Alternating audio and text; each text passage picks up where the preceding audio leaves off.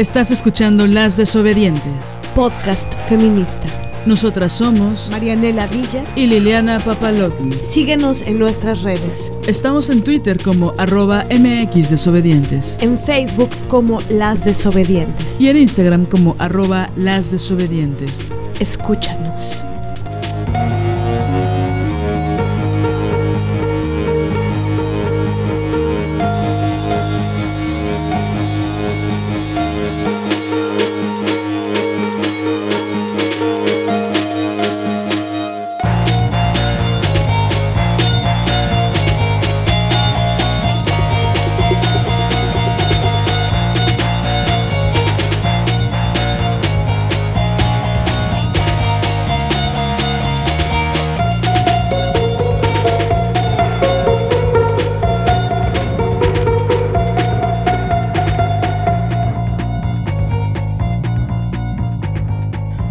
Días, tardes, madrugadas, media madrugada. ¿A qué hora crees que sea la media madrugada? A las 3 de la mañana. Tres o cuatro, ¿no? Bueno. Nosotras somos las desobedientes porque desobedecemos y a la gente le enoja mucho que desobedezcamos. Sobre todo a los hombres, pero más a las mujeres y sobre todo a las mujeres, pero más a los hombres. Entonces, nosotras somos Marianela Villa. y Liliana Paparotti. ¿Por qué me hiciste esa cara como de qué está diciendo? Porque creo que a los que les enoja más eh, son a los varones. ¿Sí? Sí, sin duda. Es decir, sí creo que las, las mujeres a veces podemos pasar por una resistencia ante la desobediencia de la otra, pero esa resistencia eventualmente se puede traspasar. Pero a los que más les emputa la desobediencia, yo creo que es a ellos. Pienso que es a ellos. Observo. Oye, pero ¿y las policías del patriarcado? Esas que nos vienen a decir a nuestras casas que no somos inteligentes y que estaría padre que nos calláramos. ¿Qué les dirías a ellas? Pues que es una tristeza, que, que, como diría nuestra amiga Joana, eh, se metan un balazo en el pie ellas mismas eh, al, al intentar acallar la desobediencia de la otra, pues eso, eso es una acción contra ti misma. Y es, es triste de principio eso. Em, creo que mm, lo que, lo que sería importante es que pues que se trabajen y que, y que se den cuenta que también ellas están en este sistema que las, que las jode, ¿no? Y que su desobediencia las haría libres. Sí, hoy estaba pensando en mi tía panista, a la que tiene un buen rato que no le hablo, por cuestiones políticas, ¿no? Eh, y a veces sí le extraño, pero luego me acuerdo de, de sus órdenes patriarcales disfrazadas de, de broma y se, se me pasa. Pero bueno, un saludo a mi tía panista donde quiera que ella esté. este, oigan, antes de arrancar el tema que está bien doloroso y bien fuerte y bien culero, y, fuerte, ya dije fuerte y culero y triste. Bueno, quiero agradecer con muchísimo, con muchísimo cariño a varias compañeras que nos han escrito, que nos han mandado cosas maravillosas. Este, entre ellas, por ejemplo, no, no voy a usar esos apellidos por seguridad de ellas, pero muchas gracias a Mariana que nos escribió desde Hermosillo. Desde, qué Hermosillo es Hermosillo, ¿no? Más que nada. Este, esa ciudad para mí me trae muy buenos recuerdos cabareteros y teatrales.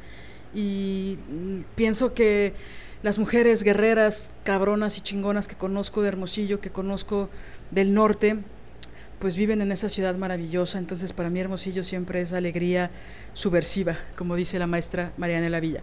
Entonces, muchas gracias a Mariana que nos escribió, también a Samantha que nos mandó un mensaje muy lindo en dólares. no, que, que nos mandó un mensaje y que también hizo una aportación importante, muy importante para nosotras. Marianela me ve con cara de ¿por qué me casé con esta lesbiana? Pero bueno, ella me ama y yo estoy tranquila. Este, no, muchas gracias a Samantha. Eh, varias compañeras nos han escrito, nos dicen cosas increíbles. La verdad es que una no puede tener baja autoestima con estos comentarios y estos mails y estas cosas. Muchas gracias en específico a Samantha y a Mariana. Oigan, y hoy es cumpleaños de Karen Alicia. Que nos escuche también. Esto ya se convirtió en un programa de esos de radio donde tú le mandas saludos a la gente que cumple años, ¿no? Y Nos escribió Martita desde Tehuacán, Puebla. para- no, Felici- felicidades, Karen. Te mandamos besos, muchos besos y muchos, muchos abrazos. una actrizaza, ¿eh? Un talento. Una escritora. Una escribe con una rabia. Te cagas, mané. No, no, no te cagas. Es una chingona. Bueno, felicidades a Karen Alicia.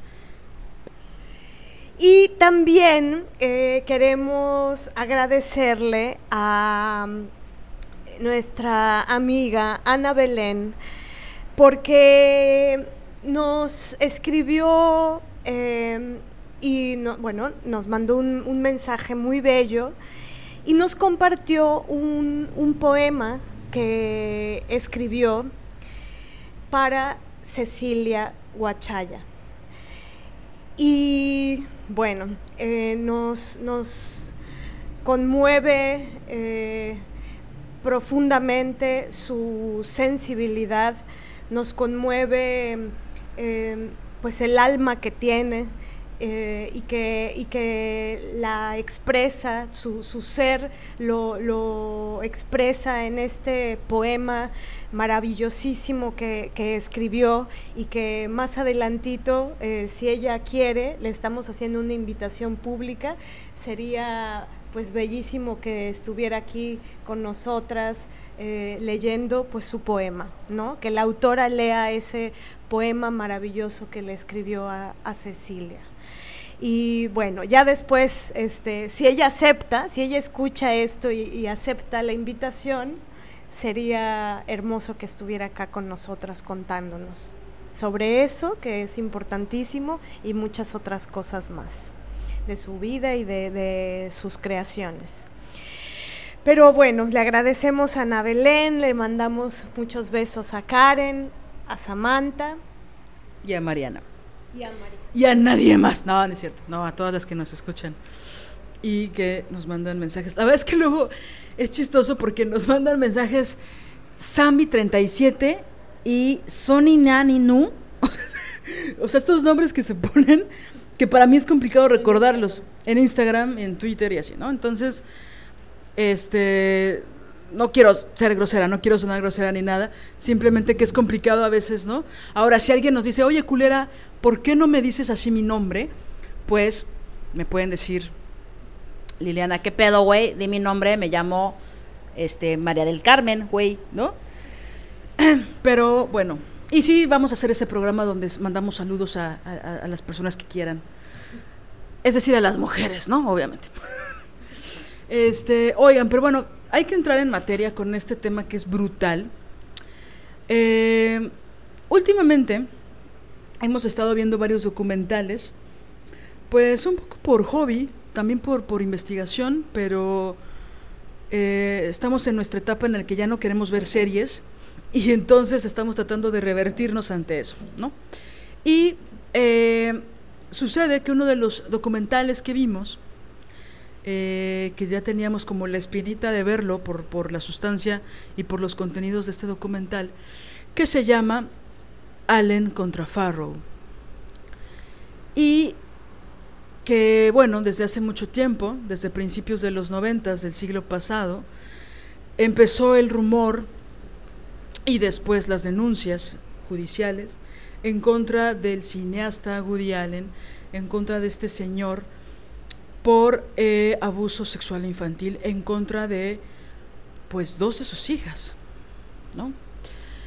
En ese momento, pues mucha gente se puso en contra de Mia Farrow y a favor de él. Mm, esa noticia pues trascendió las fronteras de Estados Unidos, por así decirlo. Y pues también después, digo, estoy tratando de hacer un, un gran, gran resumen. Obviamente vamos a desarrollar mucho el tema, ¿no? Pero después del Me Too hubo muchas discusiones acerca de si separábamos o no al artista de su obra, ¿no? Y si era importante analizar las obras de Woody Allen, las películas de Woody Allen, eh, aludiendo a que también se conoce o se sabe que es un pedófilo, y que ha violado y que ha abusado sexualmente de sus hijas, ¿no? Todo desgraciadamente, por cuestiones que vamos a hablar más adelante, y ojalá que puedan ver este documental, eh, este documental por ahora está en la plataforma de HBO, este, pero eh, ocupar el ejemplo de Woody Allen para mucha gente que lo defiende, que lo sigue defendiendo, era como, ¿cómo vamos a dejar de ver las películas de Woody Allen? Que él es un genio y un maestro, ¿por qué nos vamos a perder de sus películas solo porque violó a sus hijas, ¿no? Digo, no se dice, no se expresa de la misma forma, pero sí se está diciendo lo mismo, ¿no? Y bueno, por supuesto se han utilizado varios otros, perdón, otros ejemplos para, para no separarlo, ¿no?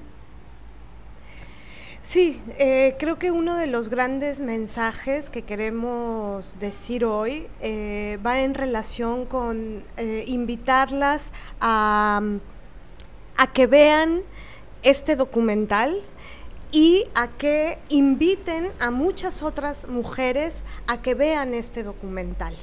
Ese es el primer gran mensaje que queremos decir. Si bien hoy eh, hablaremos y, reflexionaremos sobre, sobre lo que nos detona ver esto, eh, pues eso, quisiéramos poder tener la, facultad de e, esparcir la, información ¿no? de, de, lo que sucede ahí, que, que nos parece vital y urgente que, que, todas las mujeres lo vean, ¿no? Y que quien hay, eh, si hay duda de, de, qué sucedió, porque eh, en efecto, y ese es un tema que trataremos, la duda ¿no? La, se siembra, eh, es, una, es una cosa política también, de estrategia, para eh, proteger a los agresores. Em, creo que justamente pensamos que este documental eh, revierte muchas de estas dudas, ¿no? Este, estas incógnitas con respecto al caso. Y aparte, como es un ejemplo muy específico, con muchísimos detalles, una línea de investigación excepcional, es lo que se hace los creadores de este documental, obviamente gracias a la valentía de Dylan Farrow y de Mia Farrow y de algunos integrantes de su familia. Eh, como es un ejemplo tan específico, nos sirve para analizar otros casos de violencia, donde hay varios personajes, por así decirlo, que ejercen también violencia, donde los medios de comunicación eh, se convierten como en jueces a favor o en contra de las víctimas, donde todo es una cuestión política, donde se mueve mucho el morbo y el chisme, y muchas cosas las quieren dejar dentro de la casa como un problema familiar, como algo que tendría que estar en el terreno de lo privado. Es decir, este ejemplo nos permite ver la alienación de varias mujeres, la alienación de, de, las cómplices y de los cómplices, o sea, nos permite ver como muchas capas de qué pasa cuando unas niñas son abusadas sexualmente y de cómo estos agentes eh, retrasan la justicia, eh, premian la impunidad. Y aunque hay muchísima gente que también busca revertir, busca darle voz a las víctimas y justicia y reparación del daño, hay un gran aparato que sostiene la impunidad de los agresores sexuales en el mundo. Es muy fuerte ver cómo, bueno, al final Woody Allen no deja de ser un hombre blanco heterosexual, millonario aparte, poderoso, con este halo de genialidad, de genio, artista único, ¿no? Que obviamente le ayudó mucho en la defensa de sus crímenes. Porque es importante decir, en este momento, en, este, en el minuto 13 del podcast, que las desobedientes, nosotras, le creemos a Dylan Farrow. Por supuesto que creemos que Woody Allen es un abusador sexual y es un violador y un pedófilo y es un criminal que camina por las calles del mundo con absoluta protección de la mayoría de los medios de comunicación y de la justicia de Estados Unidos. Y la protección de muchos fanáticos, ¿no? Entonces, bueno, obviamente nosotras le creemos a, la víctima y en este caso a Dylan. Entonces es muy importante, pues sí, verlo como, como un documental que nos enseña cómo cuando el enemigo está en casa, se reacciona ante algo que pareciera imposible, ¿no? Porque tú no esperas que alguien que te ama o que te protege o que te debiera amar y proteger te va a hacer daño y te va a hacer algo que te va a cambiar la vida absolutamente y que te va a generar un dolor que pues es bastante difícil eh, vivir con eso, ¿no? El resto de tu vida. También creo que es importante que como es un, un, grupo de personas que son tan conocidas para mucha gente, es muy fuerte ver cómo la impunidad está en esas esferas, ¿no? Que incluso con testimonios de otras personas, que incluso con pruebas muy concretas, que incluso con jueces creyéndole a las víctimas, pues nunca se pudo obtener la justicia por algunos huecos legales y por algunas situaciones donde pues esto pasó en los noventas y no se tenía la información que ahora se tiene. No es que ahora no haya impunidad con respecto a los casos de abuso sexual infantil, ni, ni, estoy diciendo que ahorita se tienen todas las herramientas, pero ahora sí podemos ver con otra perspectiva todo lo que pasó hace casi ya 30 años, ¿no? Sí, y bueno, este mm, tema se ve atravesado por otros temas. Colinda con Colinda es multitemático, ¿no? Lo que, lo que hay alrededor de, esto. Y también pensamos que hay heridas personales que, que se ven eh, movilizadas, ¿no? Que que se recuerdan, heridas que se recuerdan o, heridas que duelen aún, que no están resueltas eh, con respecto a, a, el tema, ¿no? Y, de pronto pareciera que en el universo de las denuncias, ¿no? De, este, estas eh, olas em, de denuncia que se han hecho en los últimos años, de pronto hay tanto, tanta polémica alrededor, tantos sís y nos, ¿no? Tanto em, eh, polarización social con respecto al hecho de denunciar que, se pierde de vista el el germen, que se, ¿no? que se pierde de vista el, el, tuétano del problema, que se pierde de vista la herida eh, que, que, hay.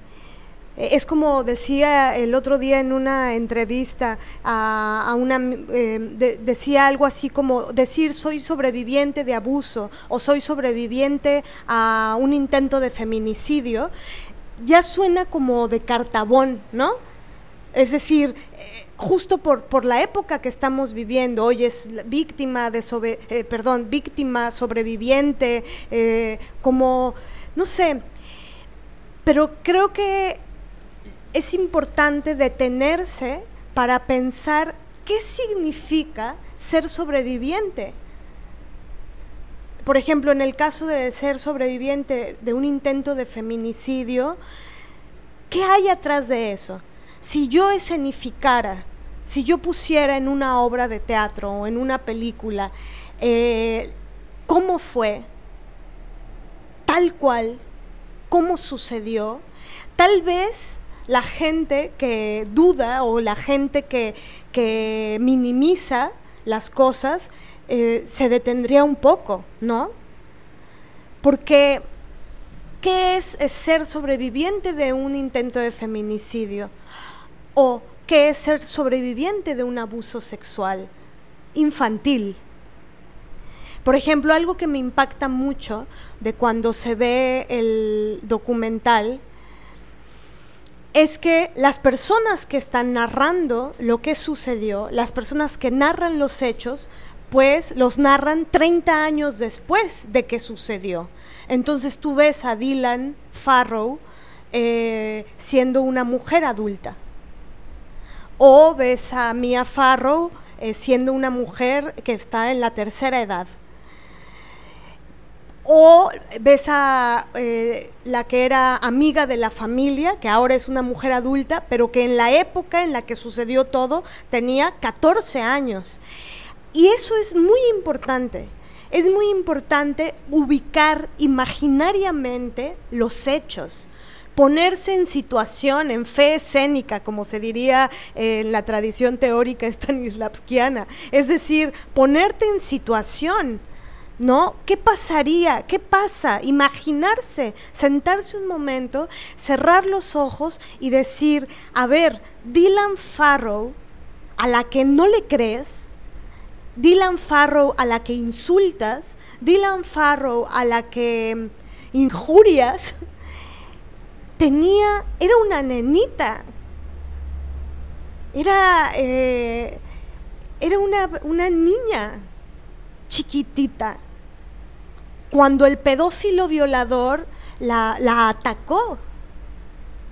Y la atacó porque también los ataques sexuales o los ataques feminicidas, este, pues suenan a, quién sabe qué se imagine cada quien, ¿no?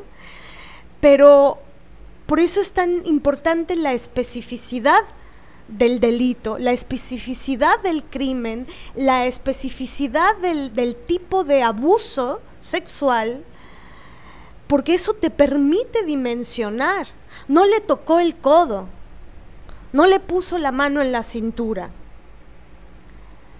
Y eso es lo que terriblemente este, em, sucedió y que una se entera cuando ve el documental, ¿no? Cuando, cuando te enteras. Y por eso la importancia de, que se diga, de que se hable, de que, se, de que salga a la luz la historia, ¿no?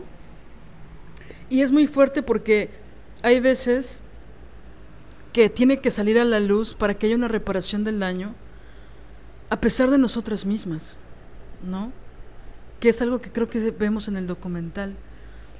Es decir, hay muchos momentos donde Mia Farrow, que es la mamá, que era la pareja sentimental de Woody Allen, por miedo a las consecuencias psicológicas, políticas, legales de su hija, pues no tiene muchas ganas de que todo salga a la luz, porque sabe que una vez que todo se destape, va a ser una bomba para su vida y a veces no se tienen las herramientas como para saber qué es justo y qué no y qué es lo mejor y qué sí, porque también depende de cada persona, ¿no?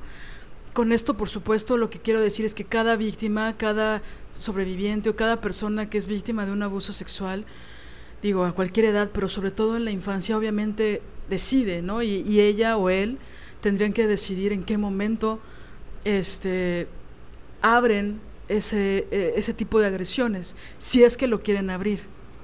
En el caso en específico del que estábamos hablando, hay una necesidad vital de que salga. De entrada hay un dolor profundo en la niña de siete años a la que le ocurre esta agresión por parte de su padre. Y hay llanto y hay lágrimas y Mia Farrow graba todo, graba todos los momentos de sus hijos. No se pareciera que, que, no se quiere perder ni un solo momento de su alegría, de sus vacaciones, de la escuela, los entrevista, tal. Y pues ella no puede creer que su pareja, a quien ama profundamente, le haya hecho un daño de esa magnitud a su hija. Obviamente actúa en consecuencia y la lleva con un doctor y especialistas y psicólogos y hay una denuncia en contra del agresor, etcétera, ¿no? Ahora, ¿qué pasa? Hay gente que lo sigue defendiendo, ¿no? Gente que incluso sabiendo todo esto, gente que viendo el documental sigue defendiendo al agresor. Hay algo que es importante decir, hubo una estrategia, hubo dos estrategias, pero quiero hablar ahorita de una de ellas que fue muy fuerte y que es el dolor profundo de todas las mujeres, no conozco una sola que no, que es que cada vez que nosotras hablamos de nuestros dolores, cada vez que denunciamos la violencia de los otros, siempre se nos castiga por denunciar. Se nos castiga por sentir rabia, se nos castiga por ver lo injusto, por criticarlo. Y este es el caso también, ¿no? Si en el momento en que ella hace una denuncia, en el momento en que Mia Farrow, que era la pareja de Woody Allen, hace esta denuncia, todo se, todo se empieza a hacer una estrategia, los abogados hacen una estrategia de RP, de relaciones públicas, para hacer ver a Mia Farrow como una loca exagerada, mala madre, que hizo, que aleccionó, que hizo un coaching a su hija para que inventara todo en contra del marido. Es decir, la tachan de exagerada y de loca por ella denunciar el abuso sexual que él cometió contra su hija en común. ¿No? Eso se junta cuando pierde la razón Mia Farrow. Eh, ellos vivían en casas separadas, en casas distintas. Y un día ella va a su casa de él, porque se les olvida el abrigo de uno de los hijos, pasa a su casa sin que él supiera, ella tenía llave y él también tenía llave de su casa, entra y junto al teléfono encuentra unas fotos de otra de sus hijas, que es adolescente, desnuda, en posiciones pornográficas de alto grado de violencia. Y Mia Farrow pierde la razón, entra en shock. ¿no? La otra estrategia que utilizan los abogados es que ella no soporta la competencia con su propia hija por el macho cabrío intelectual y genio y hacen ver que Woody Allen está enamorado de su hija. O sea, es que es un delirio. Entonces, como él está enamorado y utilizan el amor como pretexto para maquillar la violación, entonces dejan ver a Mia Farrow como que está ardida porque Woody Allen la dejó por otra. Claro, resulta que la otra es una de sus hijas adoptivas y que aparte ellos iniciaron una relación cuando ella, cuando la hija era todavía adolescente. Ok, entonces, resumiendo, Mia Farrow, que era una actriz muy importante, que ya haya trabajado con varios de los mejores cineastas de Hollywood en ese tiempo, conoce a Woody Allen, se conocen en un restaurante, empiezan a salir, se enamoran. Ella ya tenía un matrimonio anterior, ya tenía eh, varios hijos propios y adoptados. Se enamora de este güey, andan, aunque siempre decidieron vivir en casas separadas. Una de sus hijas adoptivas, que había adoptado con un ex marido, se llama Sun Ji y era una niña cuando él, Mia Farrow inicia la relación con Woody Allen. Ella adopta otra niña que es Dylan junto con Woody Allen y después de un tiempo empieza a ver que Woody Allen tiene pues una obsesión con esa niña, con Dylan, y es muy sobreprotector y siempre quiere estar de cerca. Por ahí ve que hay ciertos afectos o ciertos tocamientos que no son propios de un padre con una hija se convierte un poco en policía de este güey, varias personas se lo mencionan, lo manda a terapia, este, ¿no?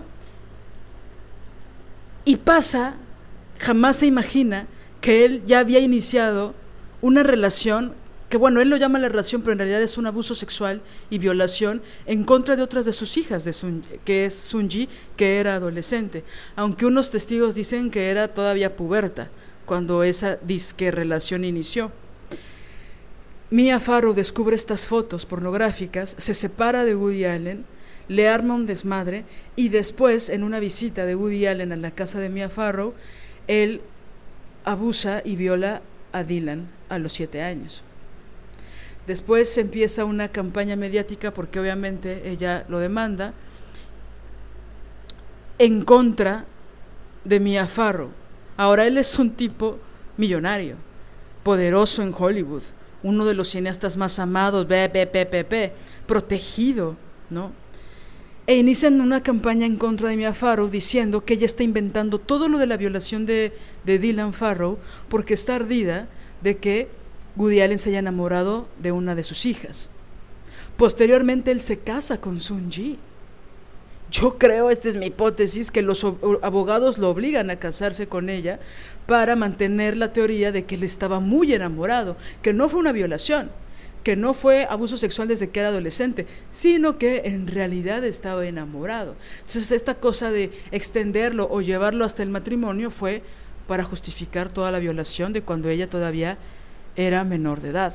Entonces se hace una campaña total de desprestigio en contra de Mia Farrow. Mia Farrow no vuelve a actuar en Estados Unidos porque Woody Allen no lo quiso y la amenazó. Y pasa todo esto, ¿no? Pero bueno, aquí es donde queremos hacer el primer gran paréntesis con respecto a qué.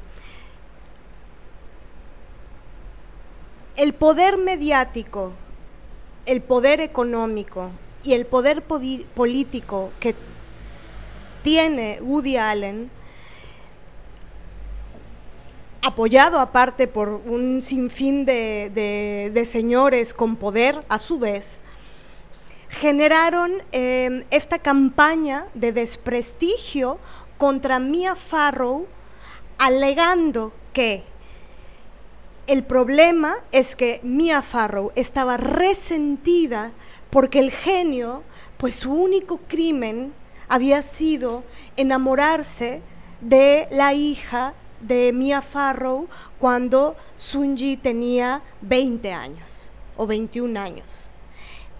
A ver, aquí es que donde queremos hacer el, paréntesis porque no es así. Por eso hace rato les decíamos esto de hay que poner en perspectiva de edad, que eso es justamente lo que los medios eh, maquillan simulan, tergiversan, para que entonces tú pienses en Woody Allen con, con Sun Ji, eh, siendo Sun Ji ya una mujer. Pero hay que detenerse para poner el foco, los reflectores y la lupa en lo siguiente. Cuando Woody Allen está en una relación con Mia Farrow, comienzan una relación, Mia Farrow ya había adoptado a Sun Ji. Cuando Woody Allen conoce a la hija de Mia Farrow adoptiva, es decir, Sun Ji, Sun Ji era una nena, era una niña. Sun Ji crece al lado de su papá, en pocas palabras, Woody Allen. Sunji tendría seis años, cinco, seis, siete, ocho años, nueve años, diez años, once años, doce años, trece años. O sea, ven, esto es muy importante de verlo. ¿Por qué? Y lo digo así eh, porque es un asunto político. Es la socialización que tuvo Woody Allen con Sunji era una socialización eh, paterna. Sunji era la hija, la nena, la niña, la hija, la hija de Mia Farrow, su hijita. Él la conoce siendo una niña, niña, no una mujer adulta de la cual se enamoró después el genio. Entonces, como supuestamente el abuso, o, perdón, como supuestamente la relación se dio hasta que Sunji ya era una mujer, aquí se nos olvida... Legalmente adulta. Exacto. Aquí se nos olvida eh, que el puerco pedófilo de Woody Allen conoció a Sunji siendo una nena.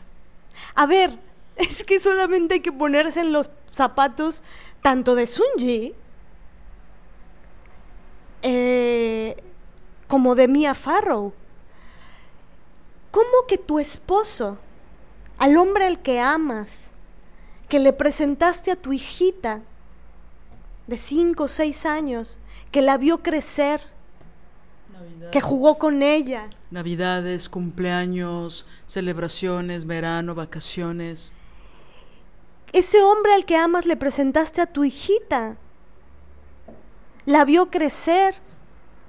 La vio, eh, pues eso, desarrollarse.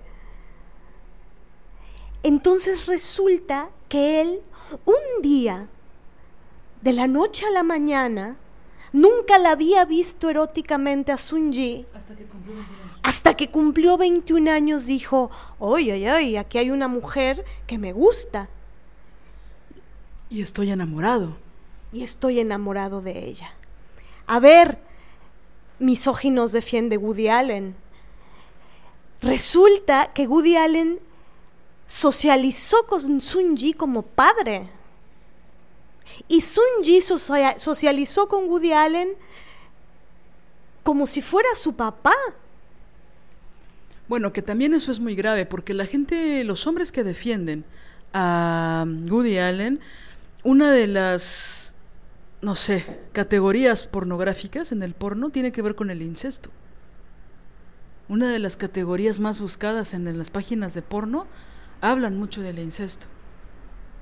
Entonces, pues, ¿por qué estos hombres defienden tanto? Y es creíble para ellos que un hombre se puede enamorar de su hija adoptiva. Porque para la sociedad era mucho más fácil creer que Mia Farrow era una puta loca resentida, emputada, enojada, celosa de su propia hija, que por cierto obviamente era más joven, que creer que el gran genio era un violador era un pedófilo. Porque lo que nunca se demostró judicialmente hablando fue que él abusó sexualmente de su hija Dylan de siete años. Pero lo que está claro es que se casó con su hija adoptiva y que supuestamente iniciaron su relación eh, erótica cuando ella cumplió 21 años, que es la edad legal en Estados Unidos. Que eso no se lo cree ni el conserje del, e, del edificio donde él vivía que por cierto declaró y dijo, no es cierto. Sun Ji llegaba a escondidas al departamento de Woody Allen con el uniforme escolar del high school. Es gravísimo. Y se encontraban, eso está, es parte de la investigación, cuando entraban a, limpiar el departamento de Woody Allen, encontraban los condones. Entonces, para empezar, mintió. No se metió con Sun Ji cuando ya era mayor de edad. Punto número uno. Punto número dos, su hija. La vio desde nena, desde chiquitita. Es... Em, perdón, pero es que si eso no lo ven como pedofilia, eh, yo no, no, no, no entiendo nada del mundo.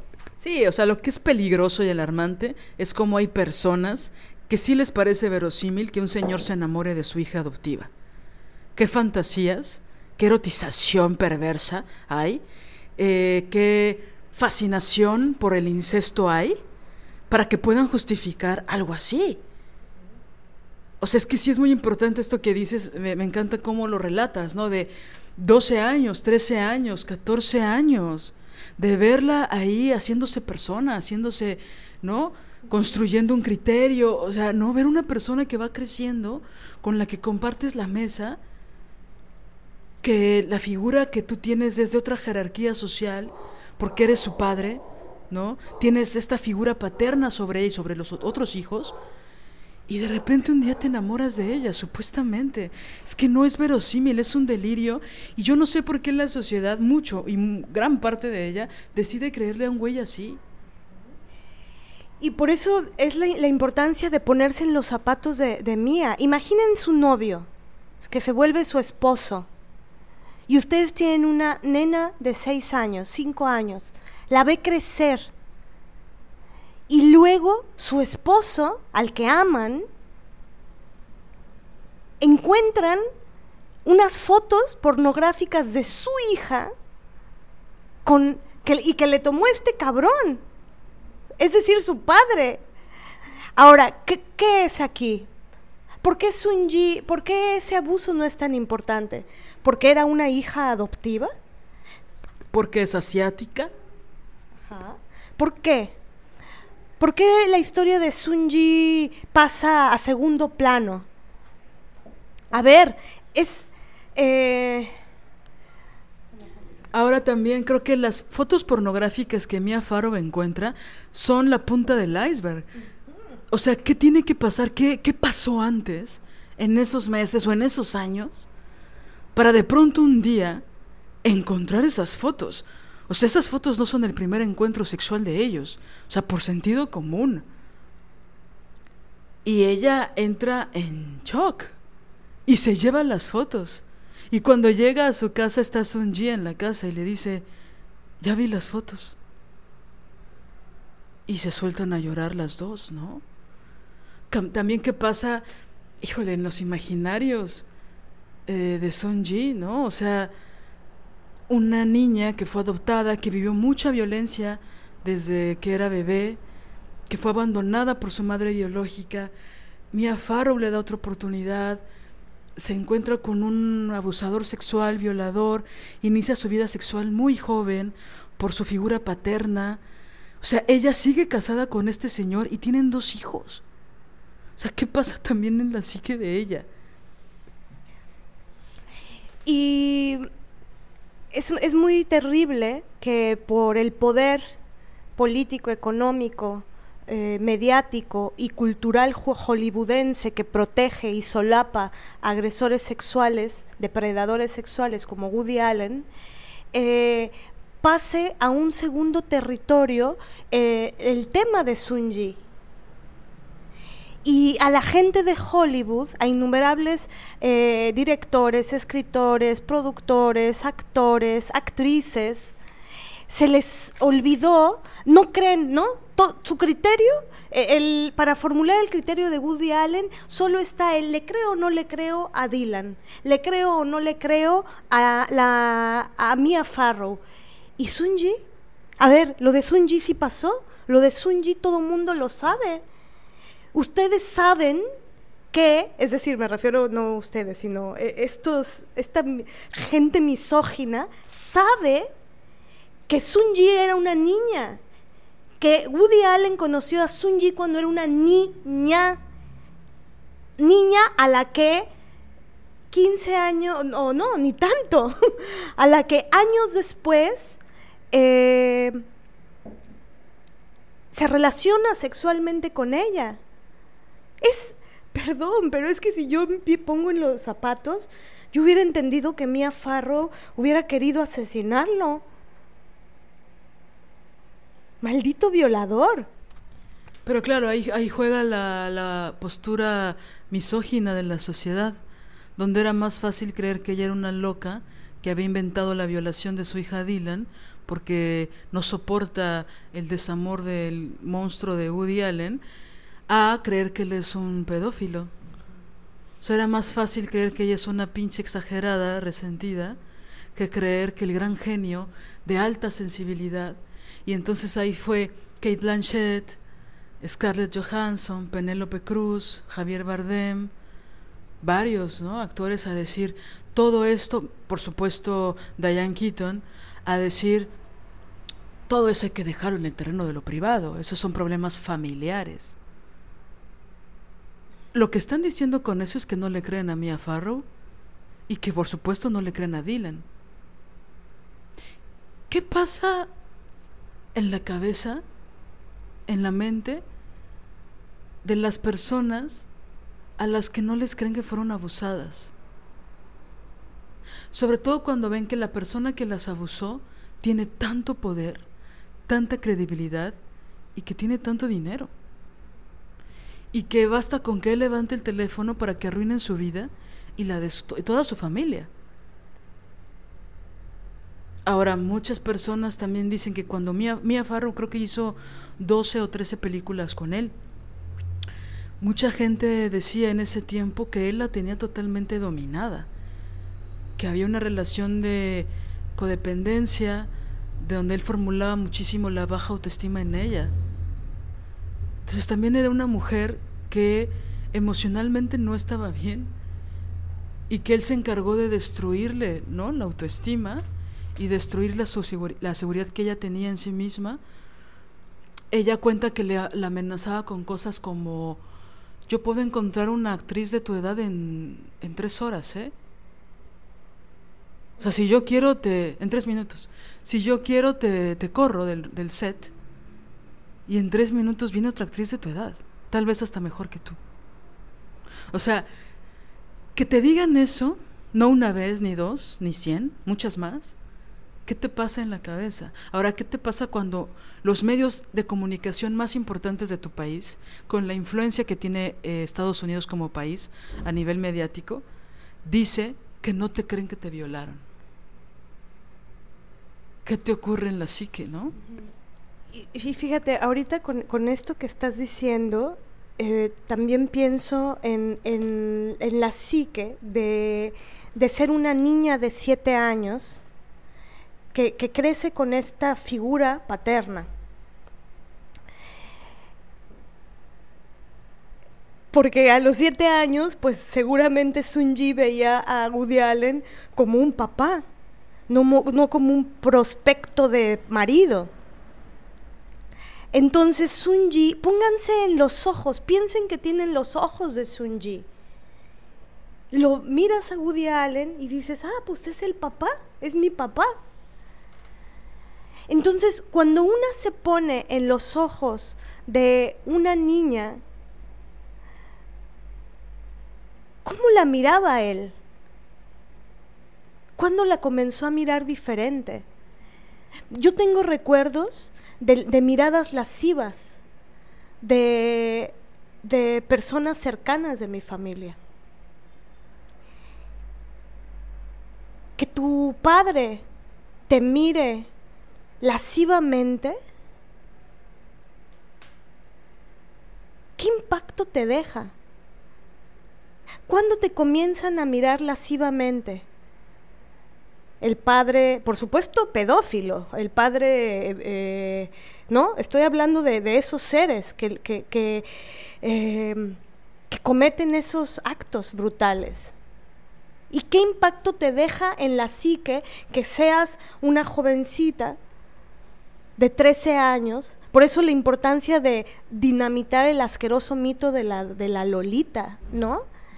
El cine hollywoodense y, y francés y muchos se han encargado de que normalicemos una cantidad de violencia asquerosa. Se han encargado, el cine de Woody Allen en sí mismo, y eso lo denuncian en el documental, se ha encargado de que se normalice la pedofilia, de que se normalice las relaciones de hombres muy adultos con chavititas donde aparte las pone a ellas como muy deseosas de ellos, de los viejitos. Ellas se sobreexcitan y sobreerotizan las relaciones sexuales, casi los acosan a los viejitos, ¿no? Que es como una, un delirio de Woody Allen sin metáforas, ¿no? Que por cierto, lo que te mencionaba eh, hoy más temprano, que la película Match Point, la tesis de la película es que gracias a un error, es decir, gracias a la suerte, un asesino es perdonado, es decir, no, un asesino corre impune, ¿no? Entonces, por una cuestión de suerte, nadie se da cuenta de que el asesino mató. Y entonces, después de ver el documental y pensar en cuál es la anécdota de Match Point, que es una película con Scarlett Johansson, por, suerte, por cierto y por supuesto, y dirigida y escrita por Woody Allen, pienso que es totalmente una metáfora de lo que le pasó. No se emprendió una orden judicial en su contra por una cuestión casi de suerte. Que bueno, si quieren saber detalles, vean el documental, ¿no? Pero es muy fuerte porque hoy me desperté con esa idea de, claro, toda la anécdota de Match Point tiene que ver con la propia impunidad de suerte que él obtuvo. Y es muy fuerte eso porque literal, por suerte, no pisó la cárcel y se llevó un juicio en contra suya por pedófilo. ¿No? Ahora, algo que pasa muy fuerte en las familias cuando ocurre el abuso sexual infantil, aparte de que en la mayor parte de los casos no se les crea a las víctimas, es que la familia no pregunta. No les pregunta a las víctimas qué les pasó. Y lo mismo le pasa a Dylan. Teniendo tantos hermanos y hermanas, nadie le pregunta qué realmente pasó. Obviamente todos se enteran de, de las cuestiones judiciales y abogados y doctores, pero nadie le, se sienta con ella a preguntarle, mirándola a los ojos, qué le sucedió, qué pasó en el ático con este señor, ¿no? Y varios de ellos, eh, en específico uno de sus hermanos, Ronan Farrow, la encomienda le sugiere de formas muy violentas que deje el caso atrás, que lo desestime, que ya lo olvide. Y después ellos discuten muchas veces a lo largo de muchos años. Y luego un día a él, supongo que le pasan varias cosas en su vida, no lo sé, pero a él se le ocurre verla, buscar a su hermana Dylan y preguntarle qué pasó. ¿Qué pasó realmente? Y ella le cuenta su testimonio. Dylan cuenta que su hermano se pone a llorar. Y entonces él toma una postura política con respecto a defender a su hermana y a su madre. Él es un abogado y periodista. Y una de las cosas fuertes que hace, hace dos cosas que fueron muy importantes a nivel político. Uno, como periodista y abogado, inicia una investigación porque sabía de muchos casos de acoso sexual en contra de Harvey Weinstein. Y entonces hace una investigación que por cierto ganó el premio Pulitzer, que ya saben que los gringos y los europeos se dan sus premios, ¿no? Pero bueno, este es el premio que se le da a los periodistas. Ganó un premio porque en el New Yorker, que es este medio gringo, hizo una publicación en, en contra de Harvey Weinstein, que pues son los antecedentes del Me Too en Estados Unidos. Esto fue en el año 2018. Y él hace una declaración que me parece muy importante, donde dice que cada vez más actrices y más actrices y más actrices salían en contra de Harvey Weinstein a decir que ellas también habían sido víctimas.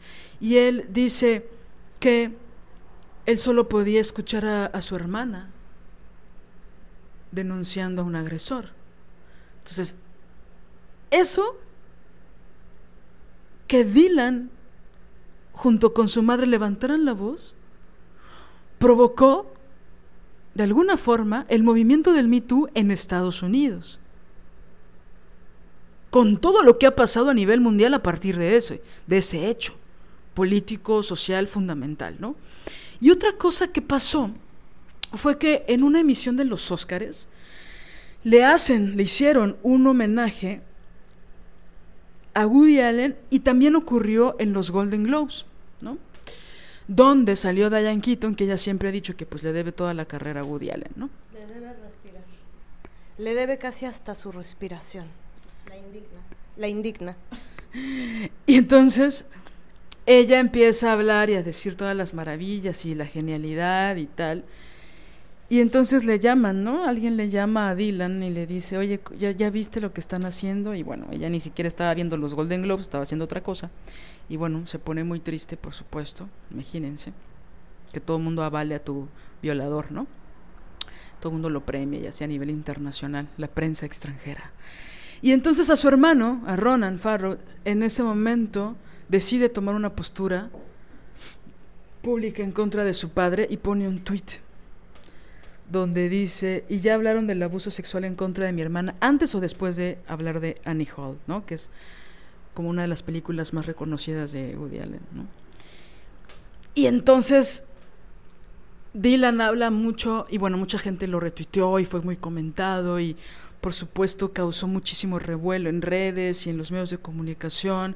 Y Dylan habla algo acerca, no lo, no lo nombra, no lo enuncia de la misma forma, o con estas palabras, pero habla acerca de la reparación del daño, ¿no? Que es algo que yo he descubierto en muy poco tiempo o en los últimos años, ¿no? Que, que regularmente la reparación del daño no te la hace la persona que te hizo daño, la persona que, que te agredió, que te violó, que te abusó, que te ofendió, que te golpeó, sino otras personas, ¿no? Regularmente las que te aman o las que te creen. Y en ese caso fue su hermano, ¿no? Que después de tantos años de decir olvídalo, en el momento en que se sentó a escucharla, algo se movió en su relación familiar y algo se movió en la reparación de ella misma, ¿no? Que es algo crucial. Entonces, bueno, creo que es muy importante mencionarlo, ¿no? Como estos dos momentos políticos tan importantes porque uno empieza a dudar, ¿no? Cuando levantas la voz. Como nadie te cree, y no solo no te creen, te violentan por decir lo que estás eh, cuestionando y lo que estás denunciando, pues llega un momento en que una piensa, empieza a dudar de sí misma.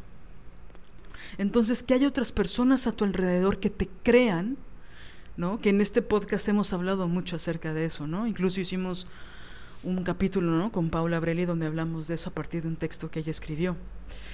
Pero la importancia de creerle a la víctima, ¿no? Y ver en su justa dimensión qué es lo que está ocurriendo, qué fue lo que ocurrió. Desde los siete años y hasta la fecha, Dylan Farrow jamás cambió su testimonio.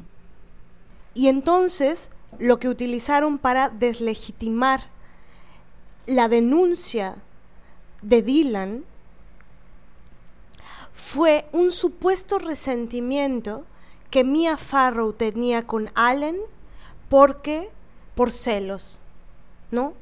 Porque eh, no le perdonaba lo de Sunji, que se había enamorado de Sunji, la mujer adulta de 21 años.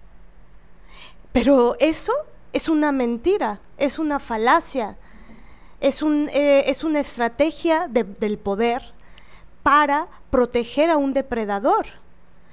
Esa no es la narrativa. Esa narrativa está tergiversada para eh, ocultar y maquillar la cosa. Aparte que no hay nada más patriarcal que decir eh, Mia Farrow solo está celosa. No, no, no, no, no, no, Woody Allen. Está enfurecida porque no es que te cogiste a tu amante, es que te acostaste. Utilizaste estrategias de poder para someter a Sunji, para que la niñita que te vio como padre tantos años, un día dijera, bueno, ok, Woody, es que ese, ese, ese, ese tramo, ¿no? De la historia es vital. Porque ¿cuándo creen que a esa niña se le transformó la mirada? Y eso que no estamos ahorita poniéndonos a especular que podríamos sobre eh, Sunji habrá sido abusada por Woody Allen cuando era nena. ¿O cuándo le, interesó, cuándo le fue su despertar sexual por Sunji? cuando le empezó a cambiar el cuerpo? ¿O cuándo? ¿Cuándo, Woody Allen, puerco? ¿Cuándo? Entonces, la gente, Scarlett Johanssons o Bardems, mierda, la, la pusilanimidad misógina, decide decir, eh, pues es que no le creo a Mía ni a Dylan porque pues es que está celosa Mía por por porque pues porque Allen la verdad pues prefirió a Sunji y se les olvida lo pedófilo. Y es que parece que dicen, ya saben cómo son las pinches viejas, ¿no? Parece que están diciendo eso. Que por cierto, hablando mal de Penélope Cruz y de mm, Bardem, ellos también salieron públicamente a defender a Johnny Depp. O sea, es como, oigan, ya sabemos que les ha costado estar en Hollywood, pero, pero tienen que ir hasta allá, defender pedófilos y defender golpeadores de mujeres, no mamen. No, y sí se desquebraja el corazón porque a esta em, Kate Blanchett, Penélope Cruz, eh, Scarlett misma, Bardem o Bardem, da igual. Eh, eh, los admiramos como, como las admiramos como actrices y como actor, mucho. Pero ayer viendo el documental era así de, eh, qué, qué, qué brutalidad. Y con esa certeza, ¿no? Con esa vehemencia defender a un pedófilo. No, y la otra, ¿cómo se llama? La, la su musa, eh, la señora más, que es un poco mayor. Diane Keaton. Esa. Sí, Dayan la perdimos. La perdimos desde los 70, pero bueno. Sí, es muy fuerte. Ahora, también ha habido, hay que decirlo, es fundamental, que a mí no me gusta santificar a nadie, tú lo sabes. Pero Santa Natalie Portman no, no es cierto. No, no es cierto. Pero hay otras actrices y actores que han salido a decir le creemos a Dylan. Yo le creo a Dylan. Natalie Portman, Reese Witherspoon, que por cierto, qué bien produce Reese, este, han salido a decir, no, no te creemos, cabrón. ¿No?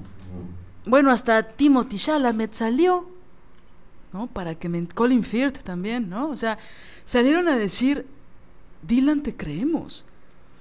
Bueno, hasta Kate Winslet, que ahorita no es santa de mi devoción por cierta serie que acabamos de, de ver hace, bueno, ya un rato, pero que sí es como la alienada.com, pero bueno. Pero Kate hizo hace algunos años, pocos, creo que tres, máximo, cuatro tal vez, una película con, con Allen y el año pasado salió a decir que, que fue una mala decisión que no debió de haberlo hecho. Entonces, bueno, Kate la sacamos de la lista negra. Gracias, Titanic. Más o menos. Bueno, la, la la sacamos de la negra, pero la pusimos en la gris. Tampoco es. No está junto a, a Natalie Portman, ¿no? Pero sí es importante, o sea, sí es importante a nivel político decir, salir y públicamente decir, yo no estoy con este señor, le creo a ella.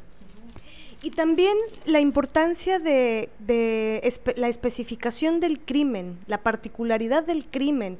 Woody Allen no es un machito promedio. La historia que hay detrás es de pedofilia, es de violación. Es verdaderamente terrible y este es el tema terrible. El gran tema del que estamos hablando tiene que ver con el abuso sexual infantil y, y lo pandémico de, de- de ese crimen. ¿Por qué el mundo no está aterrorizado por el abuso sexual infantil?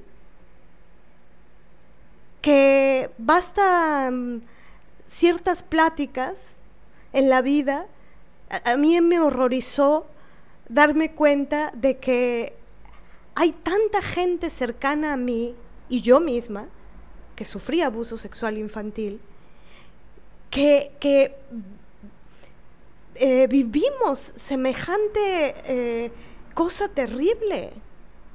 ¿Por qué?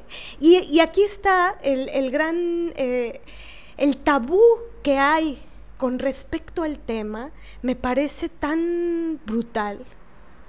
Ese tabú, ese silenciamiento con respecto a ese tema, ese mejor no lo hablemos, ese mejor dejemos en lo oscurito, eso mejor, ay, este es un tema... inco-". El otro día tomamos un taller eh, y en el taller nos pidieron hacer una tarea y, una, y teníamos que mandarle un mensaje por WhatsApp a un referente, ¿no? A, alguien. Y nos dieron una lista de los posibles eh, a quienes les, les teníamos que mandar un mensaje de WhatsApp. Y la tarea era ver cómo iba a ser escrito ese texto, qué le decíamos al, a determinado sujeto o sujeta.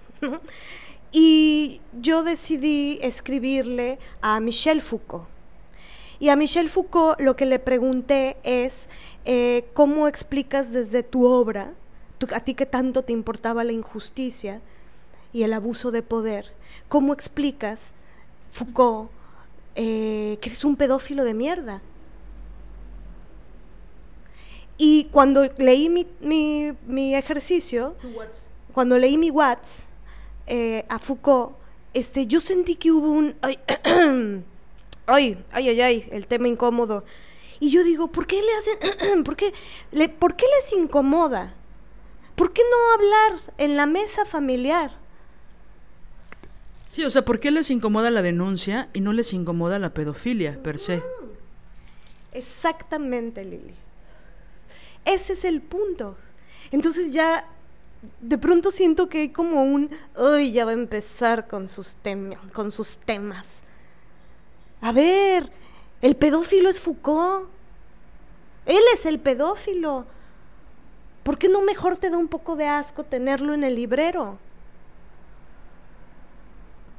Que mi mamá el otro día me, le ayudé a, a arreglar su mm, librero, que tiene unos libros maravillosos, muchísimos, pero uno de ellos es un librejo de Woody Allen.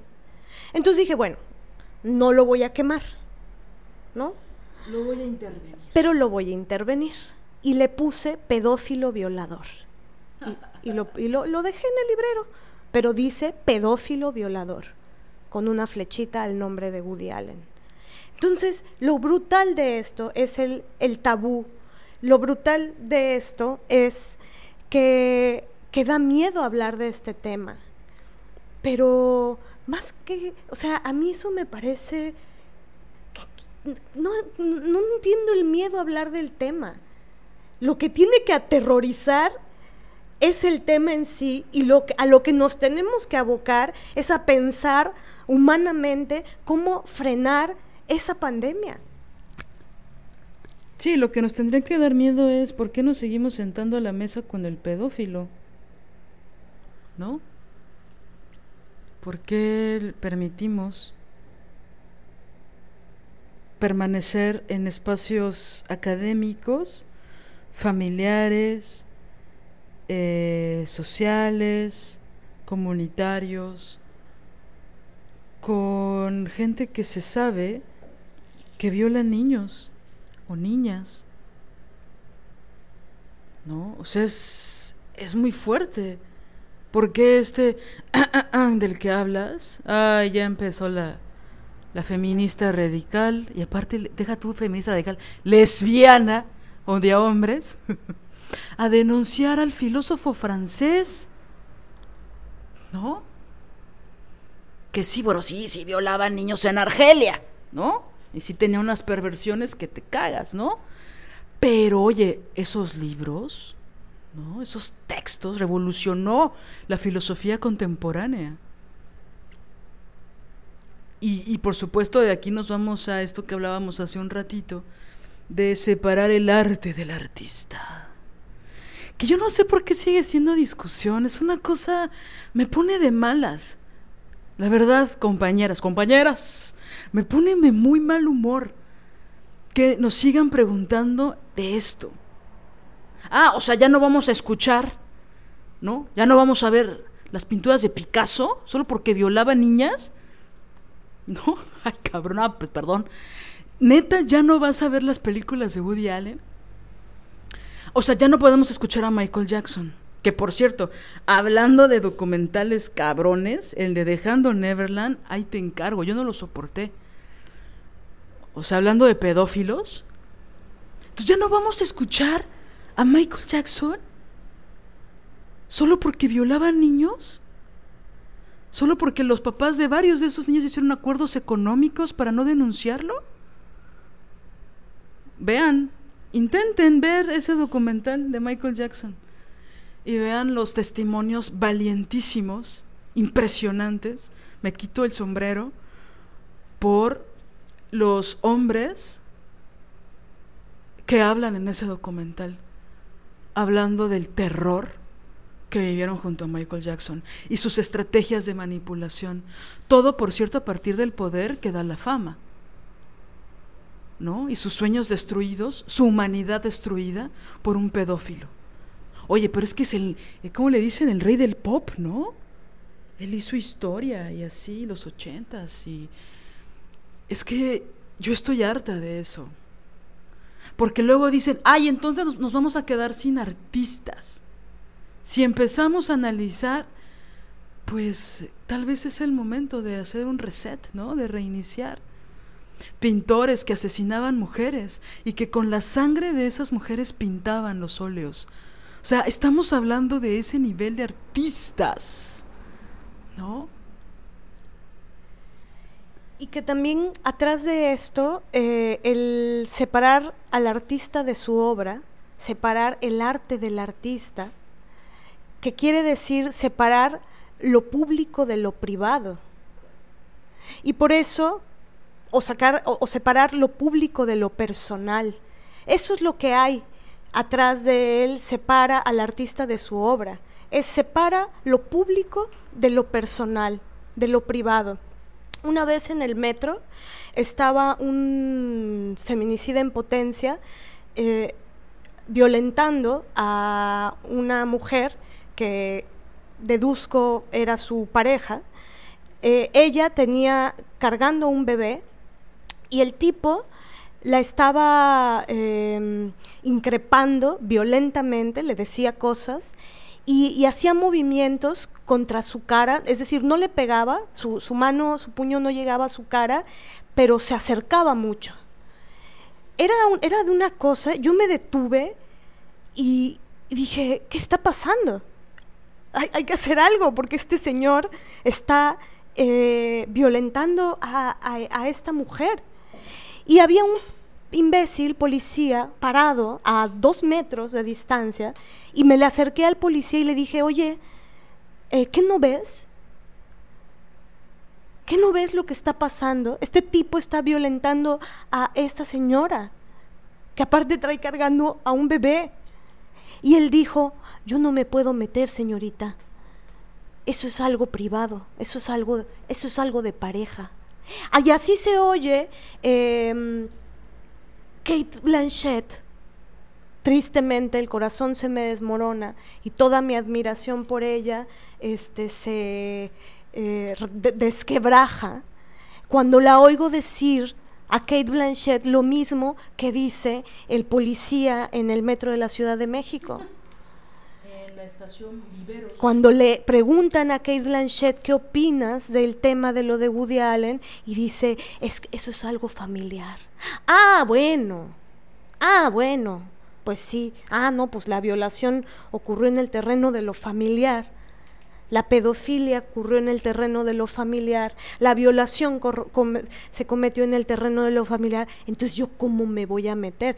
Y esto, esta es una de las grandes eh, eh, em, aportaciones del feminismo. Lo personal es político, justamente tiene que ver con esto.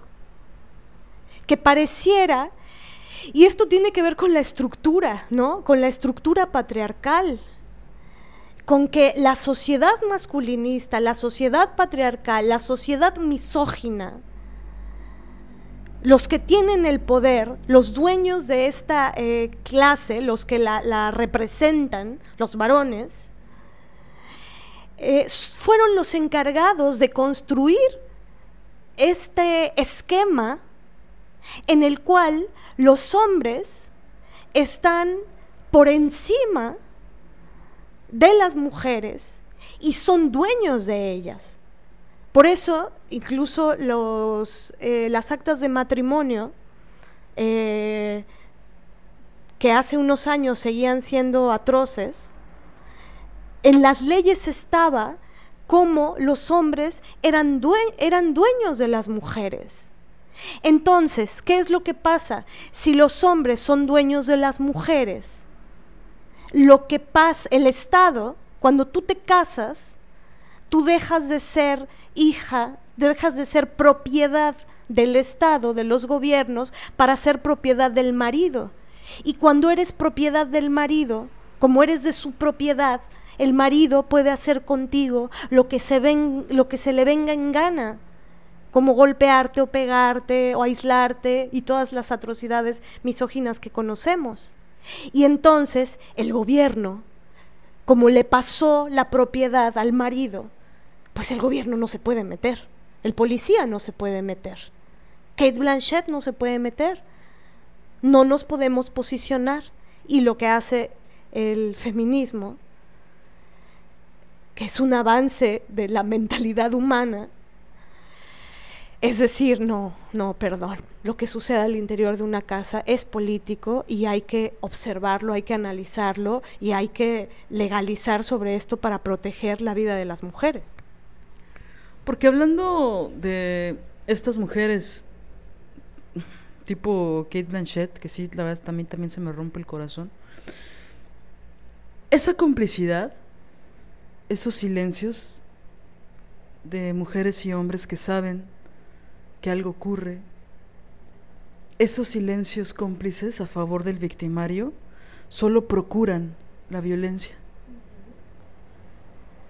Hacen que todo sea más grande, hacen que todo sea más terrible, hace que los violadores se vuelvan seriales, hace que detonan, ayudan bajo el velo de la amistad, bajo el velo de esas cosas son privadas, promueven la violación y promueven la violencia doméstica y promueven un chingo de cosas. Es decir, no creo que pudiéramos comparar la violencia de, Woody Allen con Kate Blanchett, pero la complicidad de personas como Kate Blanchett no ayudan, perjudican a las víctimas. En este otro documental de este señor violador de niñas gimnastas en Estados Unidos, que era el, em, pues, no sé, el doctor, por así decirlo, que no, no, no fungía como doctor, de las gimnastas en Estados Unidos, el fisioterapeuta que violó a cientos de niñas y adolescentes, que es una historia terrible, una historia de crimen, uno de los más grandes en la historia pues del mundo, pero por lo menos en la historia de Estados Unidos. Una de las cosas terribles que pasaron es que había otras entrenadoras, había entrenadoras de gimnastas que sabían que esto pasaba. Y decidieron guardar silencio. También entrenadores, por supuesto. Entonces estas personas deciden guardar silencio en los años noventas y si hubieran hablado y si hubieran perseguido a este cabrón y si hubieran hecho todo lo posible para que no estuviera impune, se hubieran prevenido cientos, y no estoy exagerando, cientos de violaciones, miles, porque a, a las chicas las violaba cada vez que las veía, una o dos veces por semana, durante años. Una de ellas contabilizó cuántas veces este tipo la penetró durante un lapso, ¿no? Concreto de varios años. Y eran miles de veces. Es decir, la complicidad también tendría, como tú bien dijiste, Mané, de perseguirse. ¿No? En los casos que yo he estado cerca, donde varias mujeres han sido cómplices, ¿no? de la violencia doméstica, ha sido brutal para mí.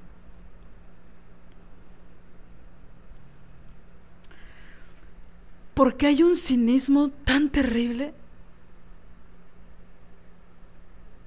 que, que a niveles legales entiendo que no, que no se ejerce de la misma forma, y menos en este país lleno de corrupción. Pero para mí a nivel simbólico, ellas, las protectoras de golpeadoras y golpeadores, son tan criminales como la misma que ejerce la violencia. ¿No? Y entonces ellas con la mano en la cintura se ponen a cuestionar a las víctimas, ¿no? Como si ellas no hubieran sido víctimas, ¿no? Y otras hubieran sido cómplices. Entonces pienso que ya es momento de poner fuertemente los reflectores en contra de las personas cómplices. Ya no estamos en un momento donde tengamos que decir, bueno, sí vi cosas, pero pues es que ellos siempre eran así, siempre se golpeaban en las fiestas y siempre se gritaban, él es muy borracho y ella es una violenta, entonces, ¿no? Y justificando un chingo de cosas que si en lo público, a la vista de todos, en las fiestas, en los ensayos, en el trabajo, afuera del trabajo, afuera de la escuela, afuera del consultorio, se ven cosas terribles. ¿Qué no se verán? ¿Qué, no, qué, cosas terribles no sucederán en el ámbito de lo privado, cuando nadie los ve? Es que es muy fuerte. Varias cosas que hizo este culero de Woody Allen, violador, fue a los ojos de varias personas que sabían, que intuían que no era normal. Y pues yo sé, yo sé que es duro no tener las herramientas, lo sé. Pero digo, ya somos una generación que está después del 24A, que está después del Me Too y que está después de muchísimos testimonios de niños, niñas, mujeres y hombres valientes que se atrevieron a levantar la voz en contra de las personas que los violaron, las violaron o que golpearon. Entonces, ¿por qué si creemos? ¿Por qué si sembramos la duda? ¿Por qué si queremos creer que tal vez Mia Farrow es una loca histérica que se está desquitando del gran genio? Y no dudamos un poco de que él tal vez sí es un violador. Porque si no creemos que este Señor, que a lo mejor nunca vemos en nuestra vida, que está en un contexto tan distinto al nuestro, ni siquiera podemos dudar de Él, ¿cómo vamos a dudar de las personas que están cerca? O sea, ¿neta?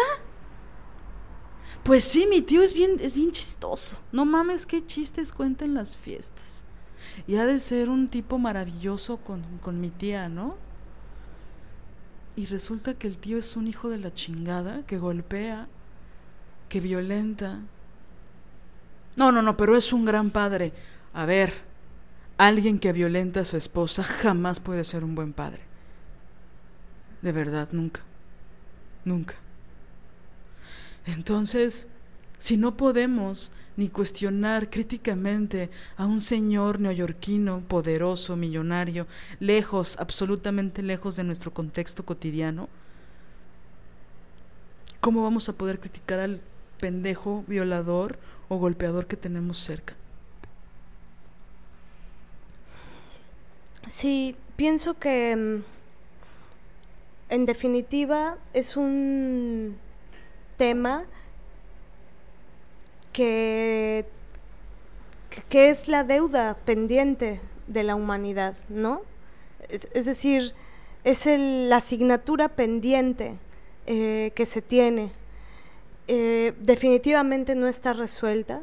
Definitivamente, pues sí, ya se llegó a la luna, pero, pero no se invierte en pensar sobre este tema y en tomar acciones para revertir eh, la pandemia, eh, porque sucede pandemia en todo el mundo, el abuso sexual infantil y la violencia contra las mujeres.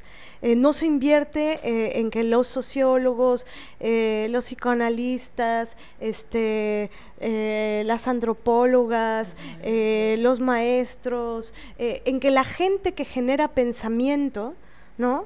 se detengan mundialmente a decir, oigan, a ver, ¿qué pasa? ¿Qué, ¿Qué, está pasando? ¿Y cómo vamos a hacer para revertir esto? Yo he oído gente todavía eh, en estos tiempos, cuando empiezan a mentar a los griegos, de bueno, pero los griegos, los griegos este, antes andaban con niños, me vale madre. Pedófilos. Sí, y antes se hacían cosas que, pero se supone que para eso la, humanidad tendría que evolucionar y pensar sus prácticas. Y ahora esto es para, em, para repensarse, para hacer autocrítica y, para, y también para eh, visualizar posible, imaginariamente, eh, futuros y cómo evitar futuros terribles. Yo supongo que ser eh, madre de una hija y, enterarte que el hombre al que amas la abusa, eh, te debe de romper. seguro eso te rompe por dentro, porque, porque también la herida de esas mujeres, ¿no?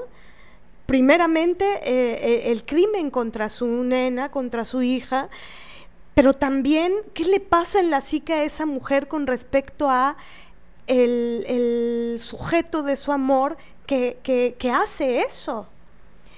Y el problema es que no hay un aparato jurídico, legal, eh, psicológico, ¿no? ¿no? No hay un sistema. Nadie sabe qué hacer con este tema. Yo digo, ni siquiera en Hollywood, que son millonarios, ¿no? Este, tienen las herramientas para, para gestionar este tema. Entonces, bueno, si ni Hollywood, ni, bueno, no Hollywood, sino si ni la gente con tanto dinero este, puede hacerlo, y sus psiquiatras y sus este, terapeutas, pues este, están lejos de, saber qué hacer, pues es que creo que es algo que tenemos que pensar todas y todos. Todos, todo el mundo. Todo el mundo, todos. ¿No? Pensar y decir, a ver, ¿qué, qué, qué es esto?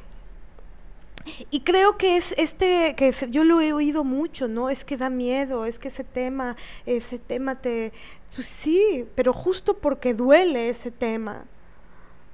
A mí me conecta y me, me, da rabia porque, porque lo he vivido en el cuerpo, en la mente, pero también hay cosas que no he vivido era como lo que les decía el otro día en el episodio eh, eh, sobre el, eh, Cecilia Huachaya, ¿no? ¿Qué pasa si nos detenemos a hacer un ejercicio imaginario de estar ahí? A ver, Scarlett, si tuvieras una hijita, ¿neta? ¿La dejarías a solas con Woody Allen? Ajá. ¿La mandarías a París con Woody Allen a pasear? ¿O te la pensabas? Porque entonces si te la pensabas, entonces tal vez estás siendo muy injusta con Dylan. Entonces, bueno. Oye, y es muy fuerte también, digo, ya para cerrar. ¿Sí? Vamos a cerrar. Eh, si tú googleas qué hizo Woody Allen, te aparece tanto en español como en inglés, te aparece que él es un gran director, que ha sido nominado 16 veces al Oscar, o sea, nunca se habla del acoso, ni de la violación, ni de que se casó con su hija, ni que presuntamente abusó de otra de sus hijas. O sea, si tú buscas Woody Allen, no aparece eso aparece sus, sus genialidades dentro del ámbito cinematográfico. Entonces, es fuerte porque las nuevas generaciones podrían no enterarse de todo lo que hizo él. Por eso es tan importante historizar, ¿no? Es tan importante dejar un documento como este documental de Allen contra Farrow, donde, aparte en serio, la línea de investigación es muy compleja, se tardaron tres años en hacerlo, y cuando lo ves es impresionante ver cómo eh, encontraron tantas cosas. O sea, es, es brutal, ¿no? Entonces es muy fuerte. Y googleanlo, pongan, ¿qué hizo Woody Allen? ¿No? Y ya te aparece, no, pues mira que te hizo tu película acá y que tú, ¿no? Y de la escenografía, tu, tu ciudad de Nueva York y tú, ¿no? Y habla de sus logros. Ahora sí que Google separa la obra del artista, ¿no? Este, no, que no se nos olvide que es un violador. ¿no? O sea, aparte, verlo, ver su fisionomía, es bastante grotesco desde siempre. O sea, desde que era joven, se le nota cabrón su perversión sexual. Sé que esto que estoy diciendo es. está en contra de los parámetros clínicos y científicos, ¿no? Pero es pura percepción. Claro, pero véanlo. Cuando él habla, cómo se expresa, cómo son los guiones. Esto que, sí, sí, sí, es que vimos que cada vez que él va a hablar en público, o sea, yo le decía a Marianela, cada vez que va a mentir, él tose. Es como su muletilla corporal para decir la cosa. Pero tose y dice la mentirota. Y luego habla, habla, habla, tose y va a decir otra mentirota. Es como un leitmotiv muy chistoso, por no decir terrorífico. Pero bueno, Vean este documental, en serio es impresionante. Creo que es un microcosmos de todo lo que sucede en el mundo con respecto a, como bien decía Marianela, el tema incómodo, el tema terrible del abuso sexual infantil, el tema tabú del que nadie quiere hablar, a nadie le interesa. Y por cierto, hablando de cosas terribles que pasan en este país, México, México está en el primer lugar de abuso sexual infantil a niños y niñas. ¿no? Por cierto, ahí ya se cambió la categoría, afortunadamente. Esto está muy promovido, por supuesto, por el gobierno, pero también por los extranjeros, ¿no? Porque aquí pues es un paraíso judicial, ¿no? No, no se le persigue a nadie.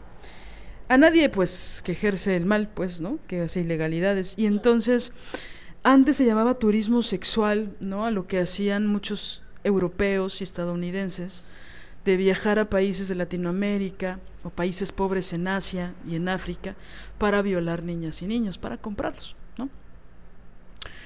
Eh, Birmania, Camboya, todo Latinoamérica, por supuesto países de África, Chad, Egipto, ¿no? Y pues ya, o sea, justo era una forma terrible, ¿no? De, de decirlo. Entonces, bueno, eh, muchos jubilados utilizan gran parte de sus jubilaciones, de sus recursos económicos, para viajar a estos países y violar niñas y niños. Entonces es un tema incomodísimo, es un tema terrible. En México pasa, lo ves en todos lados. vean eh, con atención, ¿no? Digo, con la pandemia, por supuesto, fue menos evidente, pero tú ibas a un centro turístico, Acapulco, Vallarta, Los Cabos, pero también otros lugares que no necesariamente son paradisiacos o tienen playa, como San Miguel de Allende, como San Luis Potosí, Guanajuato, o sea, hay muchísimo, muchísimo pedofilia, ¿no? Y donde, por supuesto, las autoridades, así ya, ya, así que como decía Fernanda Tapia en Radioactivo, nos van a cerrar el changarro, pero totalmente coludidos con, con los policías y con los jueces, ¿no? Que por cierto, la gran periodista e investigadora Lidia Cacho, pues ha investigado muchísimo del tema, ¿no? Y ha visto y ha comprobado cómo los grandes empresarios y los jueces y gobernadores de este país, muchos de ellos están coludidos, ¿no? Por eso tanta impunidad.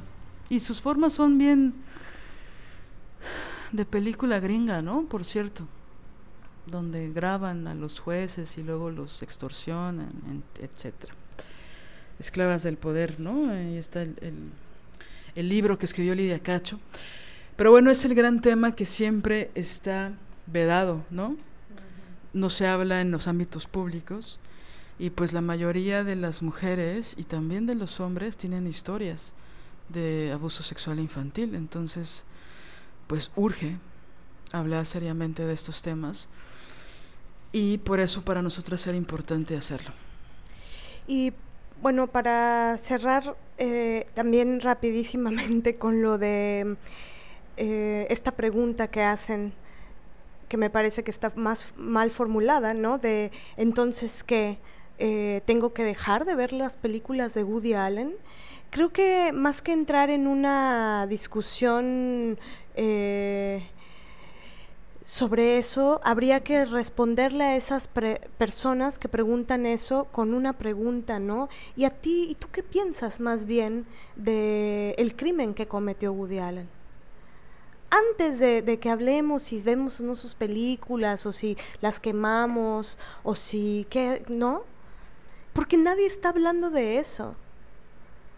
No, está no se está hablando de que se van a juntar todas las películas de Woody Allen este, en, un, en una plaza y, entonces se les va a prender fuego. Eso lo hacen con los libros de J.K. Rowling. Eso sí, ¿no? Con los libros de las mujeres. Este, la, la lápida gigante de, la invisibilización eh, eh, que genera el patriarcado contra la obra de las mujeres, eso lo hacen los misóginos nadie está hablando de eso. Aparte como si eso pudiera ser posible cuando Woody Allen tiene tantos defensores, ¿no? Ay, va a desaparecer. Me encanta cuando dicen la falacia de desaparecería todo el arte. Ay, no mamen. ¿Cómo que va, cómo crees que va a desaparecer? Con tanta con tanto defensor no de los derechos humanos, sino de los agresores y depredadores sexuales. Por favor. Basta sumar tantito para ver que eso no va a desaparecer. bueno, si con Felipe Oliva, que no tiene ningún tipo de genialidad artística, se rasgaron las vestiduras para defenderlo, imagínate. O chías. O sea, va a desaparecer el teatro. Mm, sí, va a desaparecer si ellos desaparecen del plano. Entonces, eh, no se trata de eso, esa pregunta es, este, es, eh, es tramposa, la pregunta es tramposa, ese no es el tema, ese no es el tema, el tema es, ¿qué piensas tú de que abusen y violen a una niña. Ese es el tema. Que si su obra, que si quemas todos tus DVDs de Woody Allen o no los quemas, ya cada quien tomará su decisión. Si quemas el libro, lo intervienes o, lo escupes o, o, o lo sigues idolatrando, ¿no? Barden. Pues como quieras, Barden, como quieras. Pero el punto no es ese. El punto es la violación de niñas perpetrada por adultos. Ese es el tema, de niñas y niños. Niños y niñas, niñas y niños. Bueno, pues con esto cerramos. Em, ojalá tengan la sapiencia y el estómago para ver este documental. La verdad es que es muy valioso. La verdad yo no... A mí me pareció muy fuerte el de Michael Jackson. No, no terminé de verlo, no tuve estómago. Pero creo que esta línea de investigación que hay en, en el de Allen contra Farrow es de otro orden. Y digo, el de Neverland también tiene que ser de esa forma, ¿no? Porque es importante apalabrar el nivel de abuso que ejerció Michael Jackson contra tantos niños. Es aberrante, es horrible. Si lo ven jamás volverán a escuchar ni a querer saber nada de ese cabrón. Que se fue impune, por cierto, súper impune. Al menos el imbécil de, de Allen, yo sé que tuvo pesadillas, ¿no? Seguramente el pendejo no durmió y, y por ahí muestran cosas en el documental interesantes, ¿no? Acerca de, de su rabia, ¿no? La rabia de los violadores. Este, pero Michael Jackson sí se fue bastante impune y vanagloriado, ¿no? Pero bueno, eh, agradecemos su escucha hasta el final de este episodio. Eh, agradecemos siempre que compartan estos links, estos episodios. Y pues creo que eso es todo. Solo por hoy, solo por hoy, solo por hoy. Oigan, sí quiero decir este, esto es muy importante. Solo por hoy, solo por hoy, maldita sea, solo por hoy, amiga, ¿no te sientas bien? Porque pusiste hoy tres lavadoras. No te sientas bien, es una trampa. No sientas alivio, no te salves. Como decía Benedetti, hay que, hay que reformular ese, ese poema de Benedetti. No te salves porque crees que hiciste algo de tu vida porque pusiste tres lavadoras seguidas hoy. Es una trampa. Solo por hoy no pienses que eso fue maravilloso. Ahora sí que te lo digo de, de corazón a corazón, de espalda a espalda, ¿no? Porque otra vez me caché haciendo eso. En serio, fue muy feo. Me sentí bien porque puse tres lavadoras. Dije, la trampa. ¿Qué diría Virginia Woolf de mí y el ángel del hogar? O sea, el ángel del hogar me escupió. Porque me dijo, ¿por qué no pones cinco culera en lugar de tres? Fue muy feo. Ahora sí que no lo digo porque, porque alguien me contó, no, yo sentí alivio, me sentí mejor mujer. No, no es cierto, no, no tanto.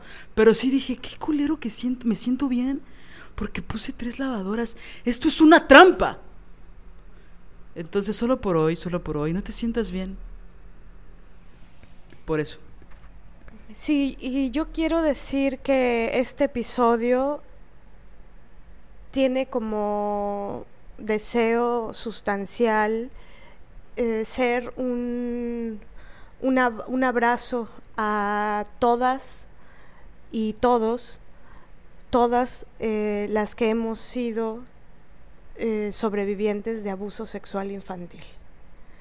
Por supuesto, nosotras le creemos a, a Dylan Farrow y a Mia Farrow y a, a todas las que denuncian eh, los abusos de su infancia, ¿no?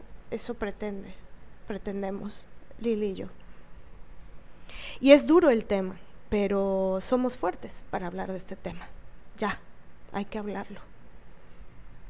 Chao. Chao, chao.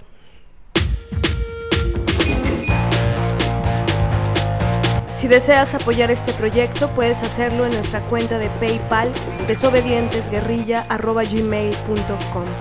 Cualquier aportación es bienvenida. Música original de Alina Maldonado, diseño original de Ori Jane.